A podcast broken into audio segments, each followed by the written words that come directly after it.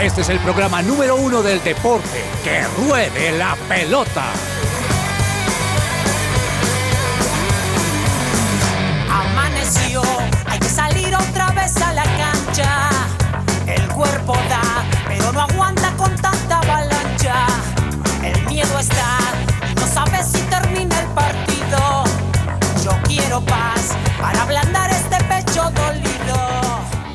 Hola, muy buenas tardes, bienvenidos a todos nuestros oyentes de su presencia radio en este preciso momento, siendo las 12 y 3 del, medio- del mediodía a que ruede la pelota, el programa deportivo de su presencia radio. Hasta la 1 de la tarde les estaremos dando toda la información de lo que ha sido hasta el momento este maravilloso mundo del deporte porque además hay un montón de cosas para decirles. Ayer fue eh, los premios de The Best, así que les estaremos dando una profundidad de lo que sucedió el día de ayer, pero también hubo fútbol colombiano. También tenemos noticias de ciclismo, de BMX, de tenis, mejor dicho, quédense ahí muy pegaditos porque les tenemos una actualización bastante, bastante profunda.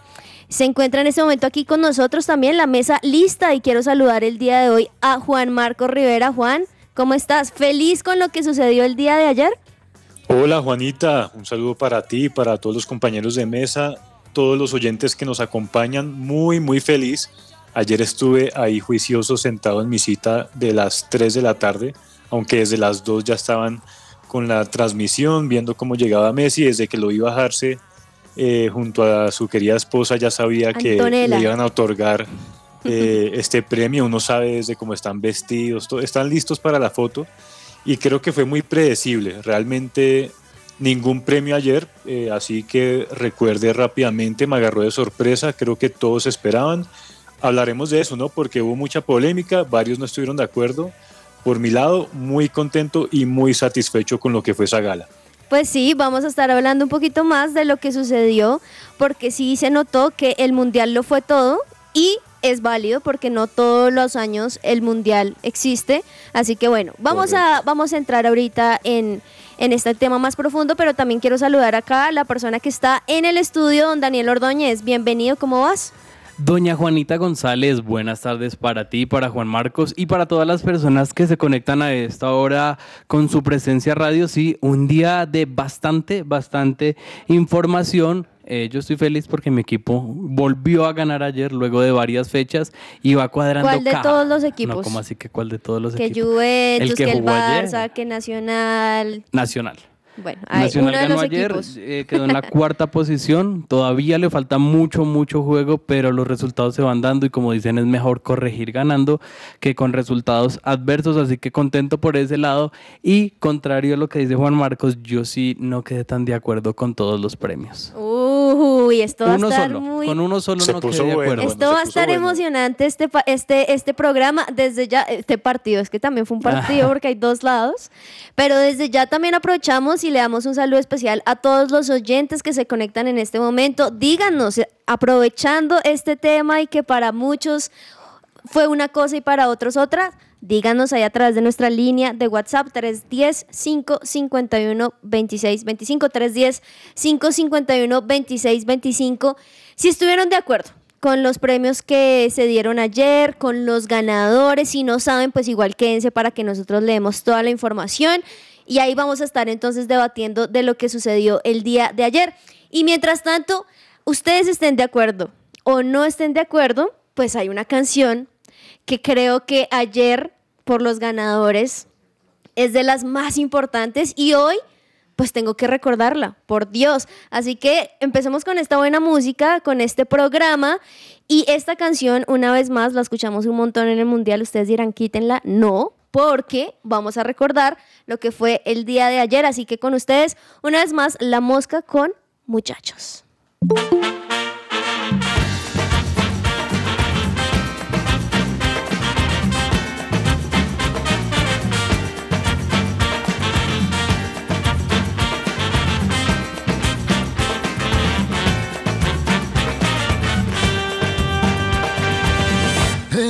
Argentina nací, tierra de Diego y Leonel, de los pibes de Malvinas que jamás olvidaré. No te lo puedo explicar, porque no vas a entender. La final es que perdimos, cuántos años la lloré, pero eso se terminó, porque en el Maracaná, la final color azúcar la volvió a ganar papá. Muchachos, ahora no volvimos a ilusionar. Quiero ganar la tercera. Quiero ser campeón mundial. Y al Diego en el cielo lo podemos ver.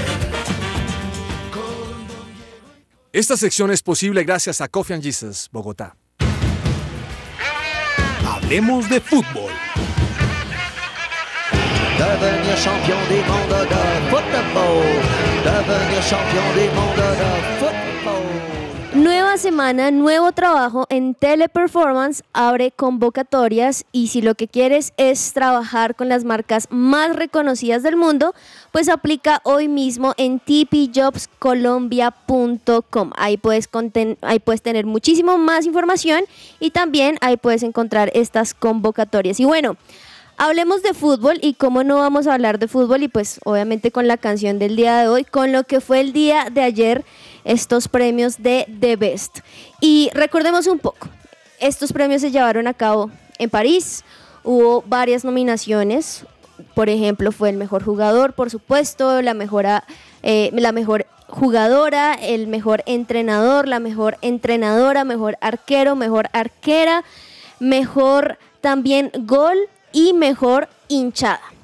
Estas fueron las categorías que se llevaron a cabo el día de, el día de ayer y empecemos un poquito entonces a revisar lo que fue el día de ayer. Mejor hinchada, pues Juan, la que acabamos de escuchar.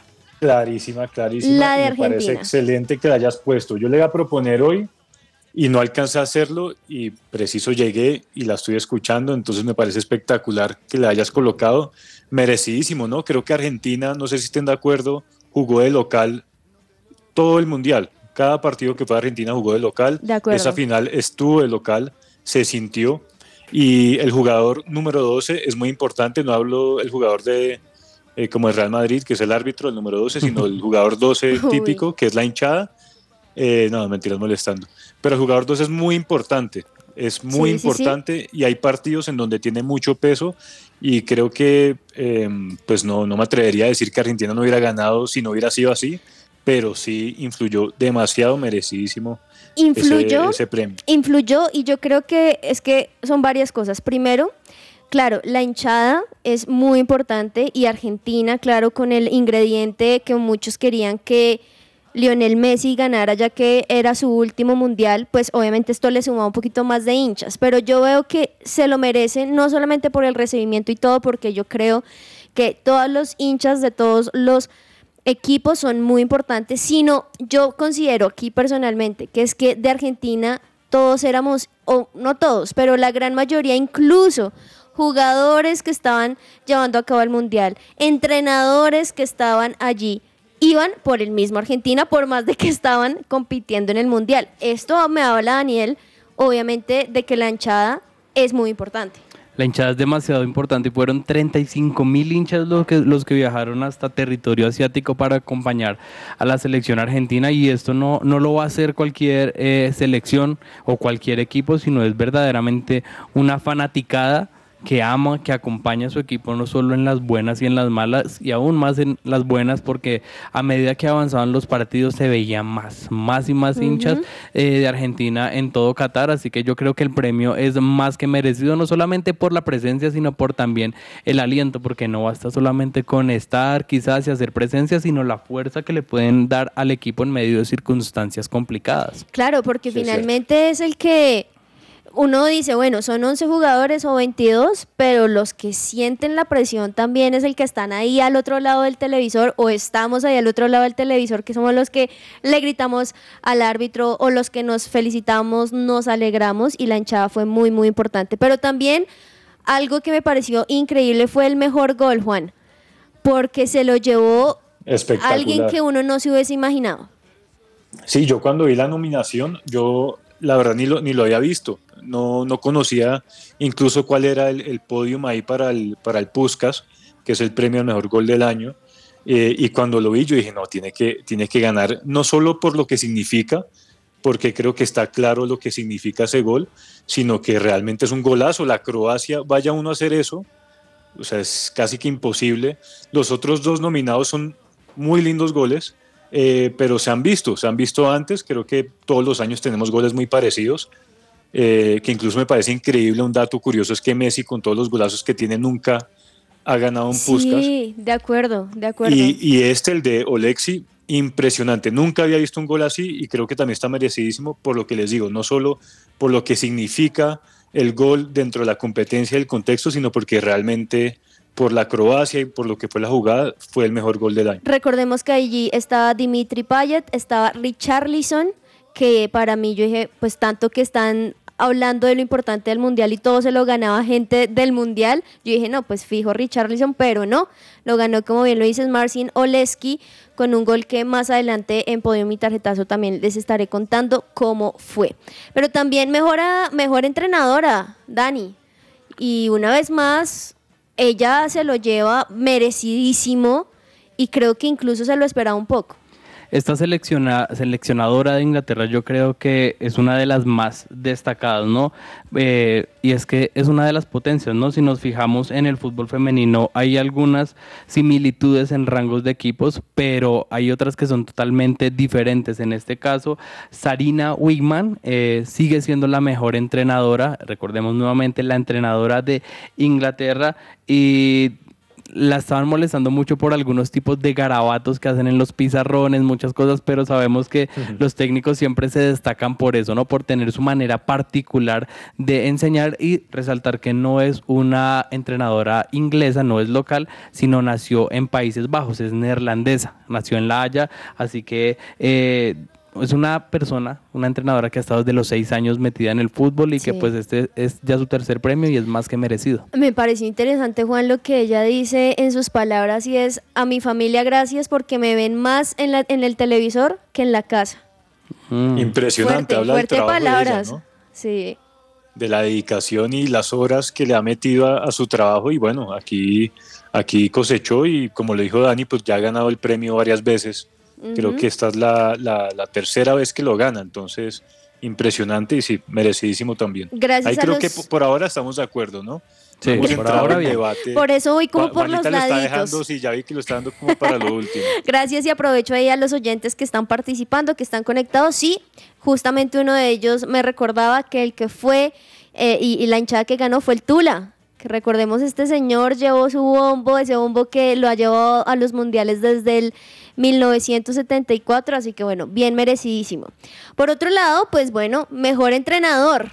Y aquí empezamos a ponernos un poco picantes a ver si ustedes están de acuerdo o no. Scaloni frente a dos grandes más, que ahí es cuando uno dice, Juan, ¿qué tanto de verdad pesó el Mundial en este 2022? Sí, pues ahí ahorita vamos a entrar en, en más debate. Creo que hay, hay un premio en particular que es el que todos están esperando discutir, pero este también, por más mundial o no mundial, para mí no cabe duda porque es mucho más allá. Es lo que ha sido esta Argentina no solo el año pasado, sino desde que la agarró. Recordemos que hasta el mundial, hasta el partido de Arabia, eh, llevaban invictos por muchísimo tiempo, no conocían la derrota, ganaron la finalísima, ganaron el mundial. Eh, podemos estar hablando también de la Copa América, aunque no Sí. entra en- dentro de este año. O sea, es un jugador, es un entrenador que conoce más títulos que derrotas, entonces me parece que también se lo merece. Eh, si hablamos de Ancelotti, pues también tuvo una gran temporada, eh, ganó Champions, pero lo que digo, es algo que sucede con frecuencia. No estamos acostumbrados a ver entrenadores que ganen eh, un triplete, como muchos lo llaman, a nivel selección. Entonces, para mí tiene muchísimo peso. Y en el caso de Scaloni, eh, no solo me quedaría con el Mundial, sino lo que les menciono, todo lo que ha hecho a lo largo del año con la selección, el invicto, la finalísima, para mí todo eso le sumó puntos y también no, no me cabe dudas de que este premio era para él.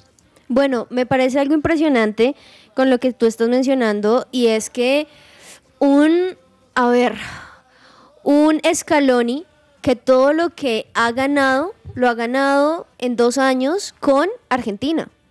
no tiene más experiencia respecto a otras cosas. Entonces ahí, ¿qué pesaría más, Dani? Eh, ¿La experiencia de los diferentes equipos o efectivamente lo que ganó en el 2022, que justo fue todo con la selección argentina, entonces llevarse el premio?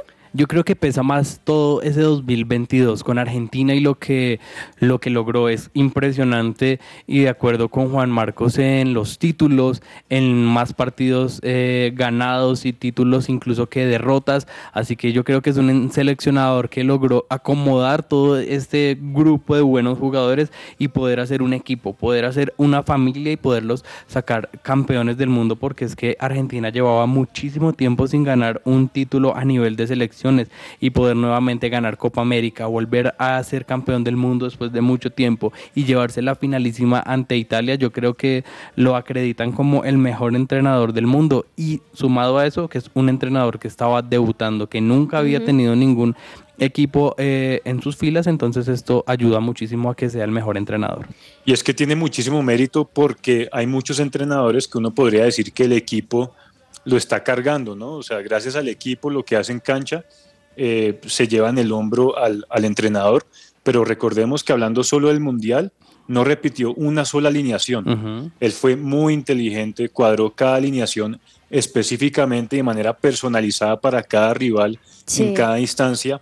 Recordemos que se le lesiona Lo Chelso, no alcanza a llegar, que ese fue el medio con el que contó siempre en el invicto Lo Chelso, eh, Paredes y De Paul cuenta con, con McAllister, con Enzo Fernández, o sea, empieza a hacer unos cambios que solo él tiene el mérito y su equipo claramente de lo que fue eh, el éxito detrás de esto. Y no estaríamos hablando de que solo fue que tuvo un equipazo y no tuvo que hacer nada, sino que realmente se vio su mano detrás de todo eh, el éxito y los triunfos que tuvo Argentina el año pasado. Total, y se acerca o más bien llega a este lugar otro fan de Argentina, del Barcelona, que se suma, estamos debatiendo, don Alejandro Gamboa, el tema de ayer, los premios de, Best. ¿De acuerdo? 100%. Mazo, ¿cómo estás tú? Hola, hola Juanita, ¿qué tal? Un saludo para ti, para mis compañeros. Eh, bueno, sí, la verdad es que me pareció un poco polémico lo del Dibu Martínez, no porque se lo haya ganado él en específico, sino porque pues eh, él queda como mejor arquero y en el once ideal queda eh, Courtois. Sin embargo, hay que aclararle a los oyentes, no sé si, de pronto ustedes lo mencionaron, que eh, ese equipo, ese once ideal, lo escogen el sindicato de futbolistas de la FIFA, mientras que el mejor arquero, el premio que ganó el Dibu, lo escogen capitanes, directores técnicos y algunos periodistas, si no estoy mal. Entonces, bueno, creo que fue lo más relevante, el resto creo que estaba muy eh, cantado ya. Hemos, hemos estado ahí como desmenuzando de a poquitos, porque don Daniel dijo, no estoy de acuerdo 100% y obviamente Juan Marcos, obvio que sí. Entonces he ido por los laditos, la entrenadora, la hinchada, pero bueno, ya entraste en un tema importante. Dibu Martínez, mejor arquero del 2022. Pues, es que era muy del mundial, ¿no? Puntualmente, creo. Recordemos que estaba con un bono de Marruecos, que además fan también de Argentina, eh, pues recordemos todo lo que fue en su equipo y en su momento en la Copa Mundial, pero también con un Courtois que ganó muchas cosas importantes con el Real Madrid, incluso pues también con su equipo, su selección llegó lejos en alguna instancia, así que rápidamente, ¿Sí o no el Divo Martínez merecido? Juan. Corta respuesta, sí. Uy, fue corto para, para, para como te brillan los ojos respecto a la selección de Argentina. Daniel, ¿sí o no? No, yo creo que pese a que la selección argentina arrasó en el Mundial y también en, en los premios de Best, el Dibu Martínez no, digamos, fue ese esa figura completa que, necesitamos. En la cancha quizás sí fue determinante en los penales, 12 tiros le, eh, le dispararon, la mayoría fueron gol, pero yo creo que tuvo que habérselo llevado otra, otro de los candidatos. Yo se lo hubiera dado, por ejemplo, a uno y más después de lo que ocurrió en la celebración. Yo creo que, que no es el, eh, el personaje adecuado y pues obviamente ya lo hemos visto con partidos posteriores, pero no creo que sea el mejor arquero del mundo. Bueno, Ahí hubo la, la desahogada por parte de Daniel. Por favor, oyentes, quienes están de acuerdo con que Martínez, el Diego Martínez, no debería haberlo ganado, pues escríbanos allí. Gamboa, ¿sí o no? Sí, sí, creo que para mí fue el mejor arquero del mundial y, y, pues muy determinante, eh, sobre todo en la final. Sobre todo en la final. Es que lo que tú dices, yo siento que este fue una premiación de mundial, de mundial. Ahora, esperemos si incluso el mundial es igual de importante con el mejor jugador. Estaba Benzema, Kylian Mbappé y Lionel Messi. Sí.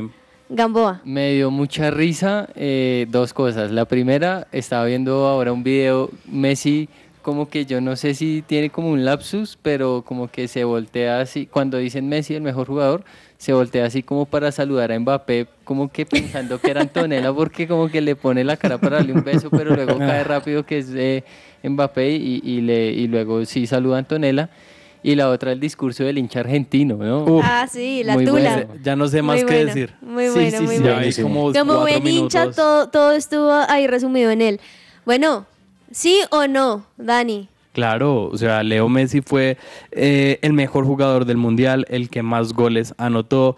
Estaba revisando en este momento y lleva 11 años consecutivos estando en el 11 ideal de la FIFA. Entonces, es un jugador que hemos venido viendo a lo largo de estos años y que es más que merecido. Mbappé también disputó final, fue destacado con el París. Benzema también, aunque no estuvo en esa cita mundialista por lesión o por decisión técnica, y sí, solamente él lo sabe pero para mí es más que merecido lo de Leo Messi, que obviamente yo creo que lo vamos a estar viendo un par de años más. Caso contrario, yo creo que el del Divo Martínez, que en su vida va a volverse a ganar un premio al mejor arquero del año. Sí, no, Pero, pare- ¿sabe qué me llamó? O sea, que me pareció muy bacano la, el discurso de él y dijo, siempre me preguntaron quiénes son mis ídolos. Ah, Para sí, mí mis ídolos discurso- son mis papás. Su discurso fue muy lindo y ahí aprovecho también para enviarle un saludo a Jorge Alberto que nos dice justamente Hombre, eso, nos Jorge dice Alberto. buenas tardes, que robe la pelota, me gustó que Messi ganara y lo del Dibu unas excelentes palabras y lo del técnico ha hecho un buen trabajo en Argentina y abrazo grande. Yo creo, claro,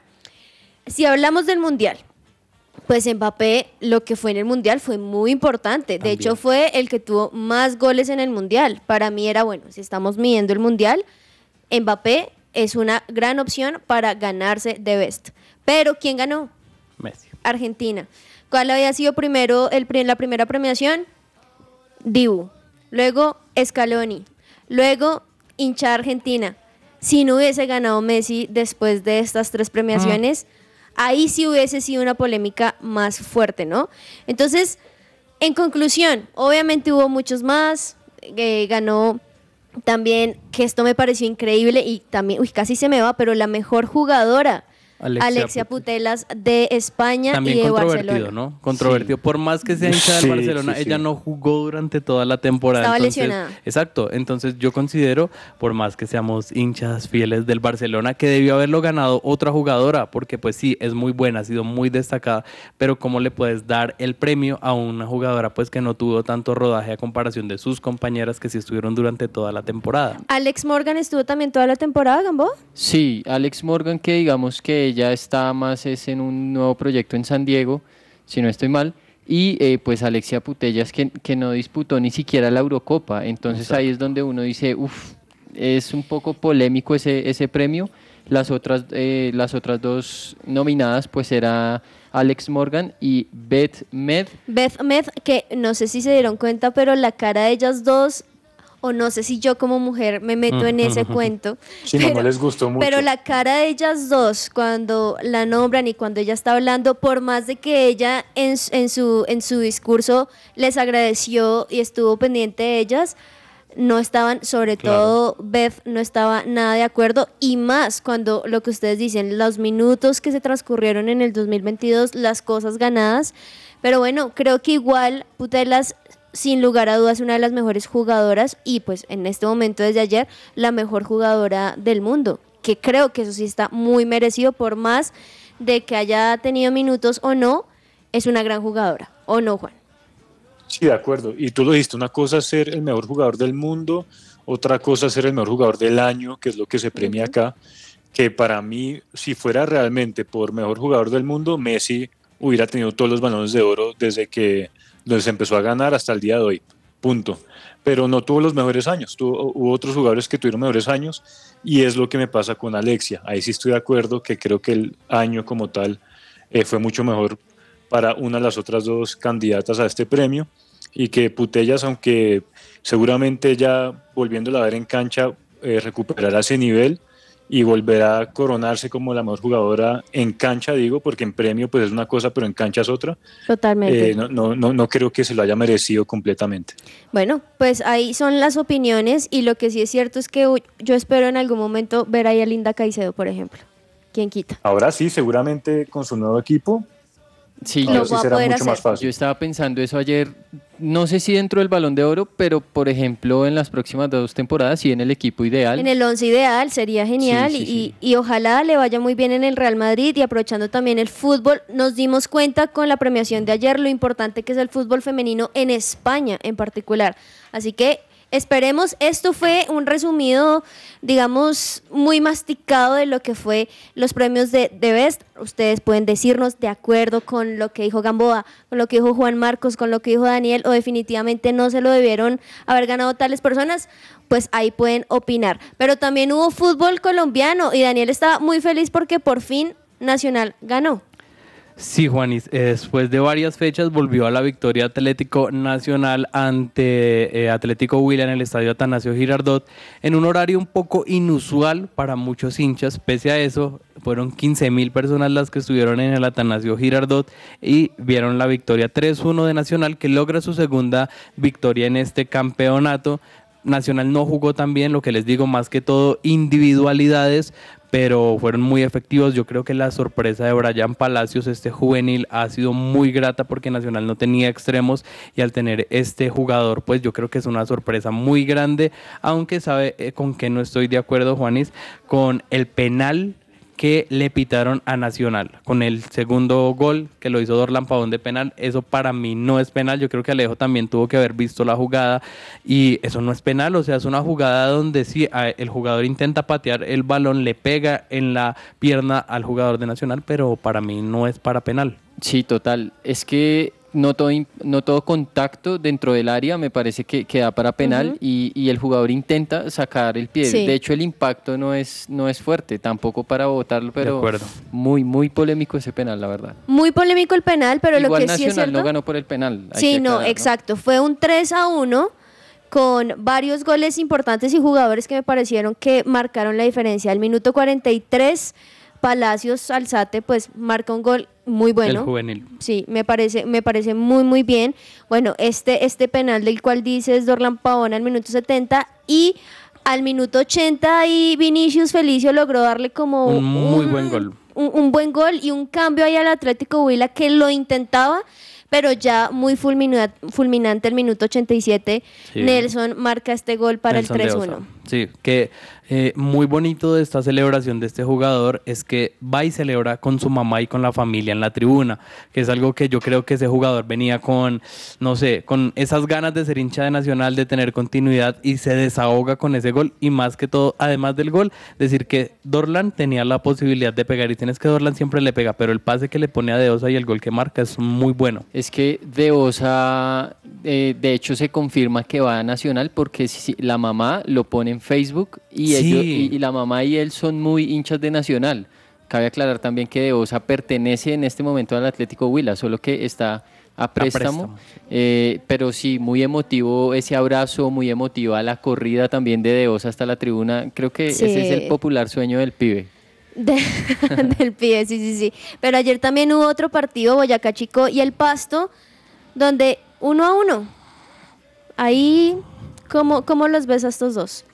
Bueno, chicos, viene haciendo una muy buena campaña, ¿no? Sí, tiene 10 puntos de hecho. Sí, sí, sí. Así que 10 puntos, le ha ido bastante bien en este inicio de campeonato, no tanto a- al Pasto que como ya lo hemos mencionado acá en el programa, tuvo problemas en el inicio de la liga para volver a nuestro país por unos amistosos que estaba disputando en Perú, mucho mejor. Boyacá chicos, 10 puntos, invicto y caso totalmente opuesto al Huila, ¿no? Que ambos están disputando la tabla del descenso, mientras uno va muy bien porque es por promedio la tabla del descenso, el otro ya estaría oliendo, como dirían algunos, a formol deportivo. Y- y No, no había escuchado, no había escuchado eso, por Tranquilo, Dios. Dani, porque apenas van cinco ¿Será? fechas. Sí, pues sí, sí. recordemos, recordemos ahí justamente con estas cinco fechas cómo va. En primera instancia o en primer lugar, América. Sí. Merecidísimo, me parece a mí, con lo que ha hecho hasta el momento. Águilas Doradas, Gamboa en segundo lugar, Boyacá Chico en tercer lugar y en cuarto, pues hay el equipo de Daniel, Atlético Nacional y Bucaramanga, lastimosamente. Iván, Ahí va bajando. seis fechas, ¿no? Ya se jugó la sexta, no la, no la quinta. Sí, sí. Millonarios en la posición 9, Gamboa, tu equipo. Pero todavía le faltan varios partidos. tiene apenas tres juegos. Bueno, le falta la pues mitad del campeonato. ahí están Santa Fe también en posición 11. Junior va mejorando, estaba Mm. abajo, abajo, al menos ya va en la posición 12. Pero bueno, de últimas en este momento Atlético Huila y Alianza Petrolera. Vamos a ver, como ustedes bien lo dicen, hasta ahora está empezando esta cosa, falta un montón, son siete jornadas, perdón, 20 jornadas, así que vamos a estar ahí muy, muy pendientes. Y bueno, paremos un momento, hablemos de fútbol, pero tenemos muchísimas más noticias aquí en Que Ruede la Pelota. Vamos a un pequeño espacio comercial, no se desconecten, falta un montón, ya nos escuchamos nuevamente. Su presencia radio, 1160 AM. Todo lo que tiene que saber más allá de la pelota.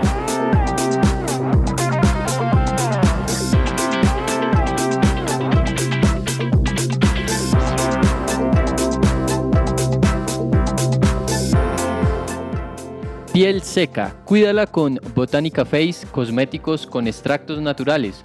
Contáctanos al 318-354-2022. Bueno, ahí ya saben. 318-354-2022. Ahí ya saben, perfecto para que los puedan contactar. Y bueno, más allá de la pelota, yo sé que estamos emocionados con todo lo que fue ayer los premios y tenemos mucho que decir, pero también hay un montón de noticias que no son del fútbol y acá nos encanta también nombrárselas. Y Juan, esto está una locura en Colombia con las decisiones que está tomando el presidente, pero que ahora salpica a la ministra del Deporte porque María Isabel Urrutia ya no lo es. Salpica. Así es, salpica, nos salpica, y Salpica. claramente han habido cambios políticos acá, pero sí nos, nos interesa este tema porque ya entramos en, en todo lo que es deporte para nuestro país y efectivamente salió del cargo. Eh, lo primero que dijo fue como defendiéndose un poquito de que no, no salió ni por corrupción, ni porque no trabajó. Incluso a mí se me hace que dejó como, como que los echó al agua con un problema porque dijo que pa- al final para esto, para ella esto va a ser un descanso porque Uy. estaba, escuchen esto, estaba investigando 1.800 proyectos de infraestructura deportiva a los que se les dio plata y no se había iniciado ni uno, la, la construcción de ninguno. Entonces, se me hace chistoso e interesante que haya salido con, con- con estos datos, como dejando el problema ahí y, y contando que ahí hay unos temas internos que no, no se han solucionado. Sí, llama mucho la atención, sobre todo porque este es un año de Juegos Nacionales, algo que es muy importante eh, pues, eh, para los deportistas aquí en Colombia y queda un poco en el aire eh, pues, quién va a estar a cargo.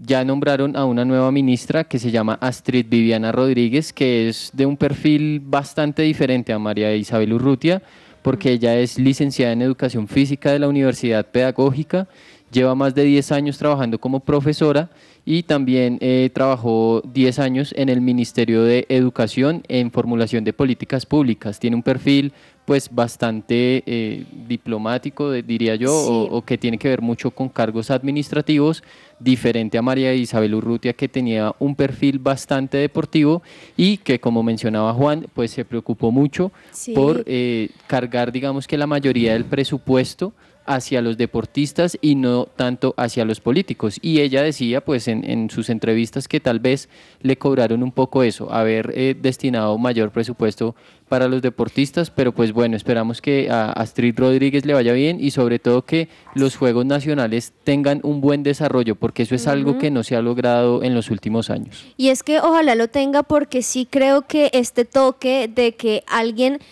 que esté ahí pendiente de todo sea aparte una deportista, una atleta, eso sí le sumaba demasiado, pero bueno, pues ahí seguirán tomando decisiones. Y por otro lado, pues hablemos del ciclismo, Daniel, porque se está llevando la vuelta de Mendoza del 2023 y hay un colombiano allí que tuvo un nuevo título.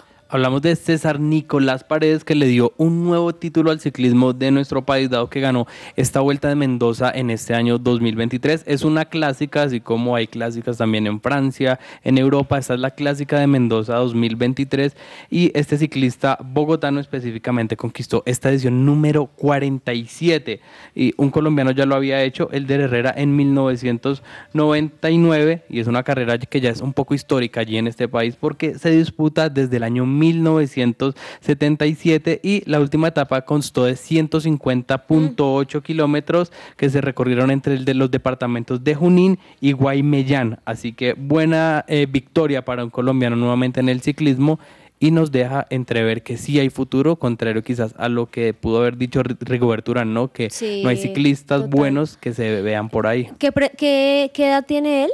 Él Nicolás es, Paredes. Él es bastante joven, Juanita, ya, ya te confirmó la edad, pero es uno de esos ciclistas de esa nueva generación eh, que viene. De hecho, también dio entrevista a Post y dijo, estoy feliz por este logro. El objetivo era este o llevar eh, a Juan Pablo, a Dotti, a su compañero, a lo más alto del podio. Veníamos muy bien, pero en la etapa reina se nos complicaron demasiadas cosas. Así que es una muy buena etapa. Estuvo por encima de 43 segundos de, de su competidor, que era un boliviano. Así que enhorabuena por este competidor. Bueno, ahí vamos a estar muy pendientes de lo que pasa con Nicolás Paredes y por supuesto con esta vuelta de Mendoza 2023. Y por otro lado, Gamboa, otra colombiana que como siempre nos trae alegría, si esperamos que, que lo siga en este, en este nuevo torneo, es María Camila Osorio. Así es, aquí creo que siempre hemos estado muy pendientes del tenis colombiano y de la carrera de María Camila Osorio, que hoy debuta en el Abierto de Monterrey en prácticamente nada, más o menos una hora y media, ante la eh, tenista Mayar Sheriff en la primera ronda del WTA de Monterrey. Ella llegó, María Camila Osorio llegó a la final eh, en el torneo pasado que se disputó en el 2022. Lastimosamente perdió la final, pero no sé si ustedes de pronto se acuerdan que se dio algo bastante curioso en ese partido. Eh, que fue ante la canadiense Leila Fernández y eh, fue que, bueno, María Camila Osorio venía muy bien, de hecho había ganado el primer set 7-6, eh, bueno, y luego se fue la luz, tuvieron que... Sí, ya, ya, ya me acuerdo. Tuvieron que parar y como que ese parón pues afectó a la colombiana que terminó perdiendo 6-4 y 7-6 los otros dos sets. Eh, y bueno, pues esperemos que por lo menos pueda repetir esta muy buena presentación que tuvo ya el año pasado. México normalmente es una plaza en la que le da muy bien a María Camila Osorio, que quiero mencionar hace ocho días eh, en la primera ronda del WTA de Mérida.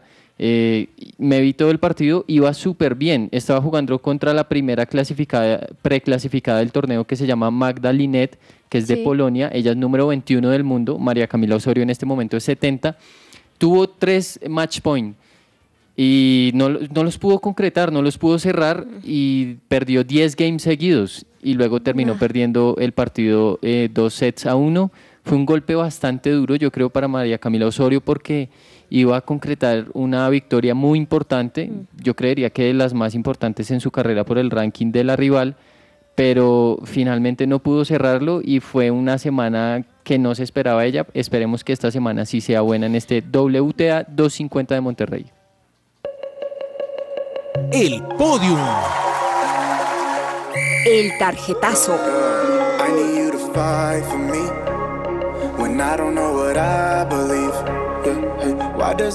Bueno, podium y tarjetazo y yo quiero iniciar dándole el podium a Mariana Pajón esta ah, bicampeona que nos ha traído un montón de alegrías a los colombianos, pues les cuento que ha tenido un arranque muy bueno en este 2023 porque ya lo que ha sido hasta este momento ha ganado seis o ha estado en eh, seis veces en el podium donde ha reclamado tres medallas de oro y el resto en plata, que recordemos que fueron competencias disputadas en Francia y en Estados Unidos. Muy bien por Mariana Panjo, porque recordemos que en el 2022 tuvo una lesión en uno de sus pulgares y fuera de eso el fallecimiento de su abuela. Así que qué bien que esté de vuelta y qué mejor manera que estando en el podium. Gamboa. Bueno, mi podium va para Duan Vergara, este futbolista colombiano que ju- juega en el Monterrey de México, que a principios del 2022 tuvo una grave lesión de ligamento cruzado y el menisco lateral de la rodilla derecha.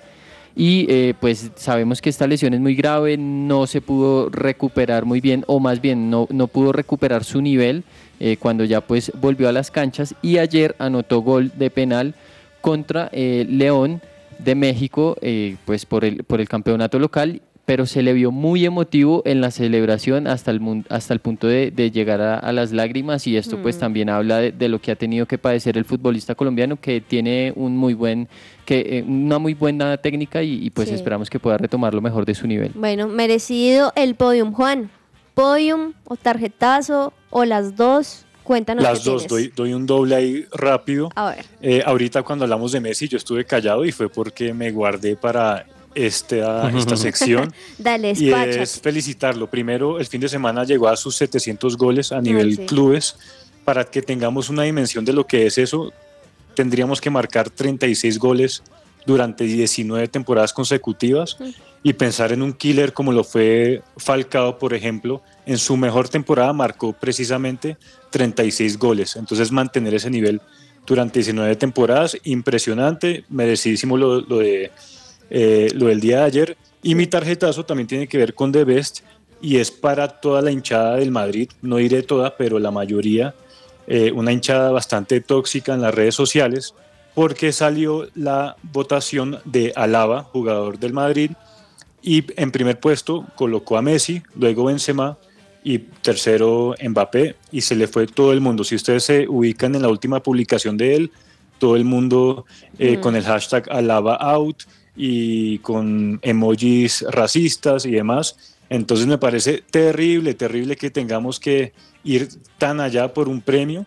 Tanto así que a él le tocó explicar y decir que solo los capitanes votan, entonces que él se puso de acuerdo con la selección, o sea, fue una votación en conjunto y pues él, él- él fue el representante y el que tomó el voto, pero me parece terrible esto.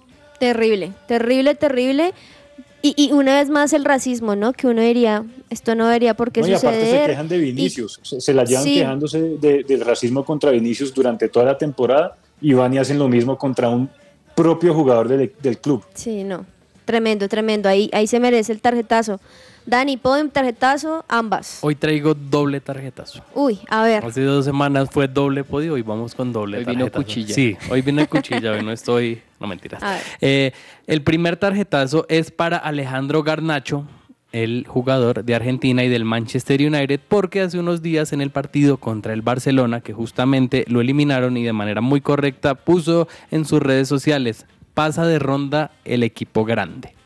Wow. Como tirándole cosas al Barcelona. Eh, un colega, Víctor Romero, de ESPN, que está en Argentina en este momento, eh, ponía, bueno, Manchester United es un equipo grande, sí es histórico, pero lleva 10 años sin ganar una liga, 15 años sin ganar una Champions, ah, y solamente una, una Europa League, mientras que en ese tiempo el Barcelona ganó todo.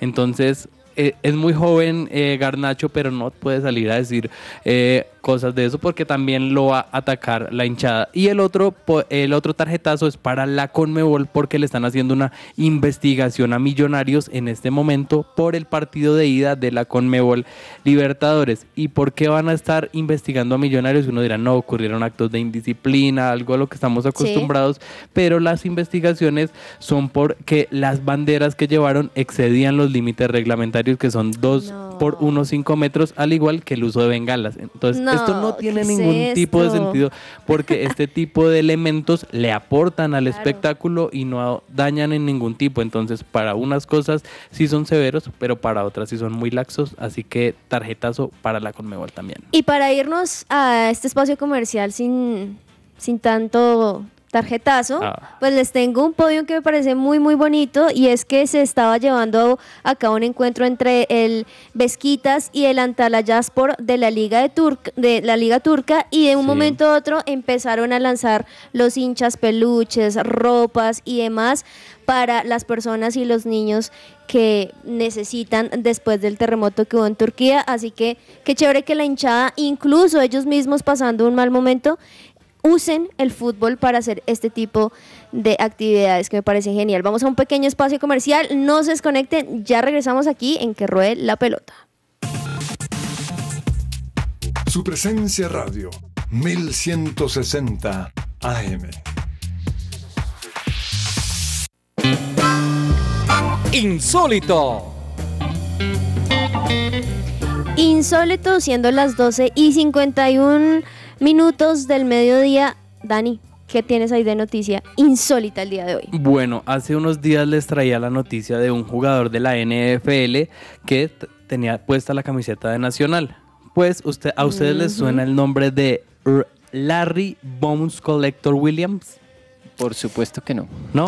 Juanis, que es fan de la NBA, Uy, ¿sabes qué?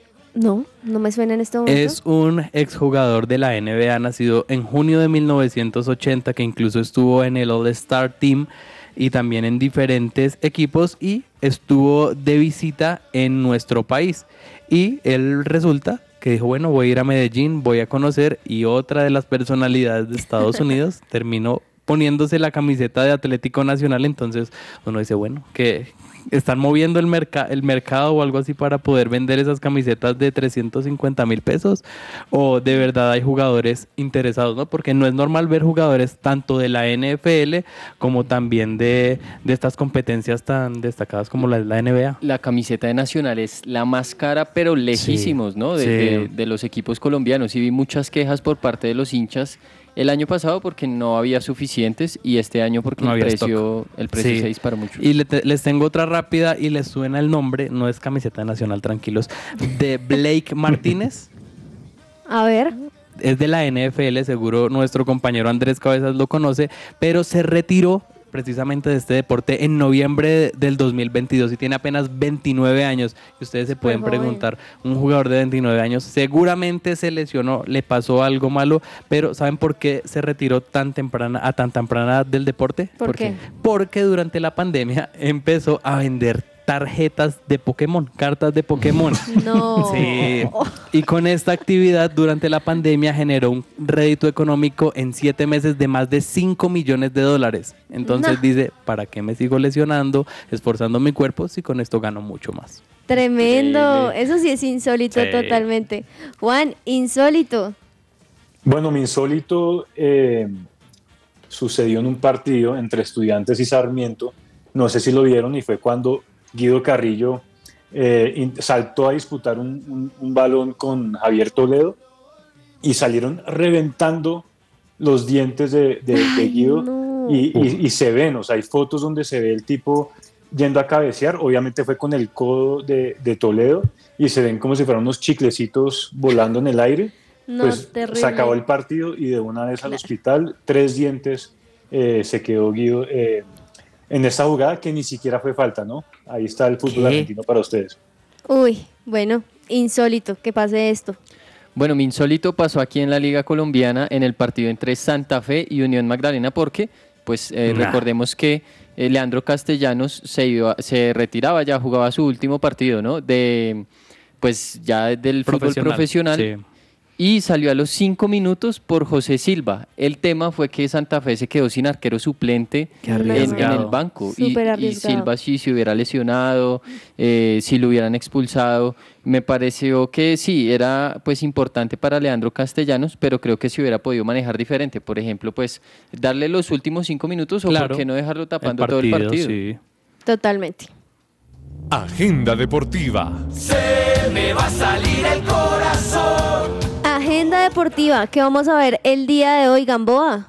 Bueno, yo me voy a ver el debut de María Camila Osorio. Muy bien, ¿a Sí, qué horas es? A las dos y cuarto, eh, entonces pues esperemos que tenga una victoria la colombiana y seguramente Ojalá. va a ser por Star Plus. Star Plus, ahí muy pendientes. Dani, Hoy no traje mi chaqueta de la Juventus, pero a las 2 y 45 vamos a tener un clásico en la Serie de Italia, el derby de la. No, este es el de la Madonina, no, este es el clásico de Milán Inter. Hoy se va a jugar Juventus contra el Torino. uy, A las 2 y partido. 45, sí. El clásico de Torino, así que buen partido para que la Juventus pueda seguir sumando puntos de todo esto que perdió. Juan Marcos, ¿qué nos recomiendas el día de hoy? Bueno, este no está tan bueno como, como el que nos menciona Dani, pero hoy hay FA Cup, así que voy a estar viendo el equipo de Pep, Manchester City que juega contra. Bristol City a las 3 de la tarde. Entre el tintero. Y entre el tintero ahí rápidamente esas noticias que se nos quedan en todo, en todo este programa. Gamboa. Bueno, James David, que sigue lesionado y posiblemente se podría perder el partido por la Copa de Grecia.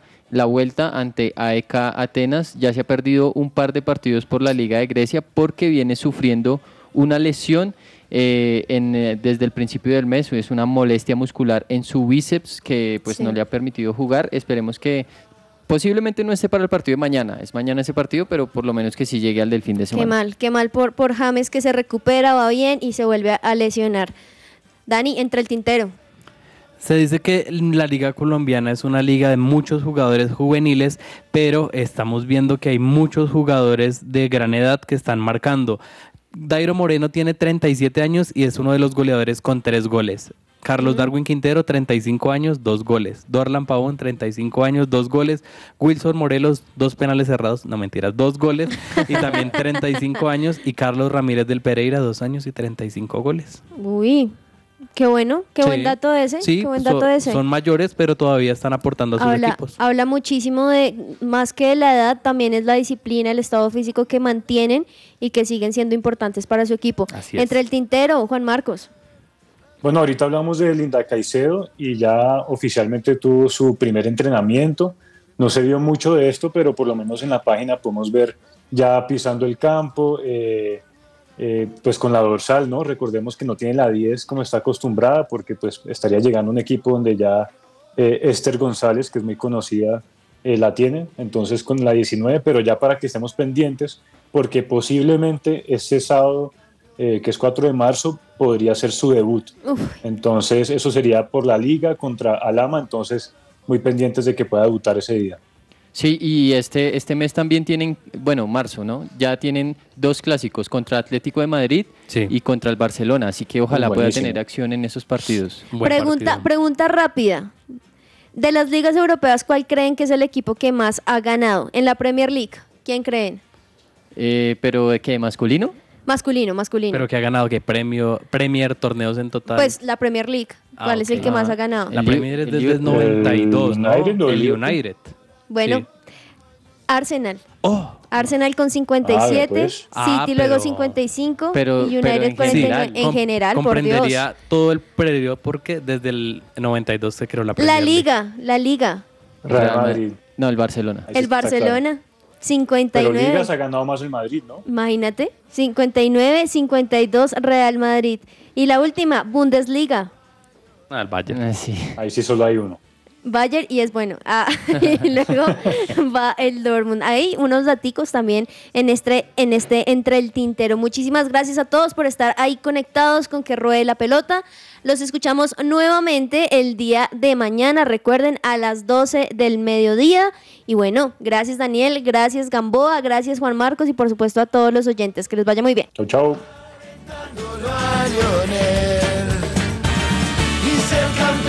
otra vez. otra